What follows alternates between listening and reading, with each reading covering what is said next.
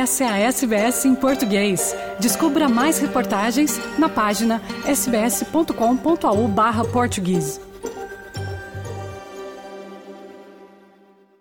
No Brasil, os candidatos à presidência da República Luiz Inácio Lula da Silva, do PT, e Jair Bolsonaro, do PL, fizeram o primeiro debate eleitoral do segundo turno neste domingo à noite no Brasil, segunda-feira pela manhã na Austrália.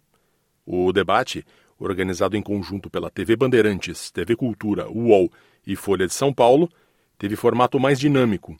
Primeiro, porque foi o primeiro só com os dois candidatos em toda a eleição, segundo, porque deu tempo a ambos de debaterem diretamente por vários minutos. Como esperado, houve troca de acusações sobre corrupção, a condução da pandemia pelo atual governo e orçamento secreto. Lula iniciou o debate falando em reconstrução do país e em dar cidadania aos mais pobres. Vocês sabem que eu estou candidato na perspectiva de reconstruir esse país.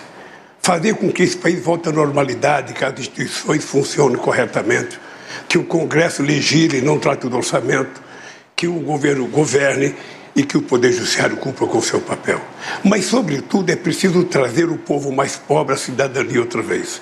Bolsonaro defendeu a condução da pandemia durante o seu governo. E o senhor que fala tanto de pobre, deixar bem claro, durante o ano 2020, quando o povo foi obrigado a ficar em casa, não por decisão desse presidente, mas por decisão de muitos governadores do seu partido, eles iam morrer de fome. Em resposta, Lula usou a pandemia para atacar Bolsonaro. A verdade, a verdade é que o senhor não cuidou, debochou, riu, dizia que não tomava vacina, quem tomava vacina virava jacaré, que virava homossexual, que não podia tomar vacina. O senhor gozou das pessoas, imitou as pessoas morrendo afogada sem, por falta de oxigênio em Manaus. Ou seja, não tem na história de nenhum governo do mundo alguém que brincou com a pandemia e com a morte como você brincou. A corrupção foi um dos temas em que Bolsonaro tentou explorar. Precisando conquistar votos no Nordeste, o atual presidente declarou ter entregado obras da transposição do Rio São Francisco. Pegamos uma obra parada há quase 10 anos. É pior uma obra parada há quase 10 anos do que começar uma obra. O senhor desviou sim, foi muito dinheiro para a corrupção.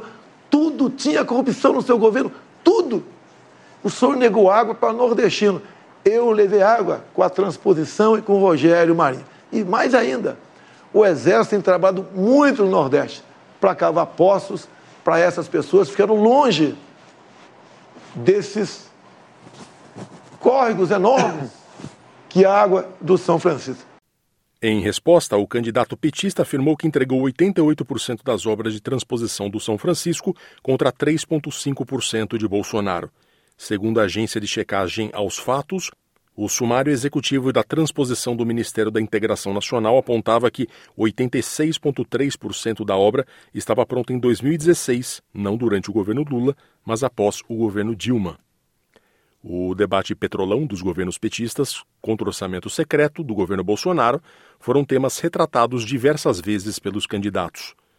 O atual presidente atacou Lula, dizendo que o petrolão foi, entre aspas, o maior esquema de corrupção da história da humanidade. O ex-presidente respondeu que a Petrobras, em sua gestão, fez uma capitalização de 70 bilhões de dólares que a transformou na segunda maior empresa de energia do mundo. Lula usou o orçamento secreto para dizer que, entre aspas, vai tentar criar o orçamento participativo, que foi uma coisa que nós criamos nos estados brasileiros. Bolsonaro afirmou que vetou o orçamento secreto. Segundo a agência Aos Fatos, Bolsonaro, na verdade, vetou uma das três emendas e, inclusive, não vetou a que ainda será votada para o orçamento de 2023. Lula e Bolsonaro podem se enfrentar em até quatro debates até a eleição de 30 de outubro. Segundo o Instituto Datafolha de sexta-feira passada, Lula tem 53% das intenções de voto contra 47% de Jair Bolsonaro, indicando estabilidade no cenário. Brancos e nulos são 5% e 1% não sabe ou não respondeu. Ainda segundo o levantamento da semana passada, 93% afirmam já estar totalmente decididos quanto ao voto para presidente. Curta, compartilhe, comente. Siga a SBS em português no Facebook.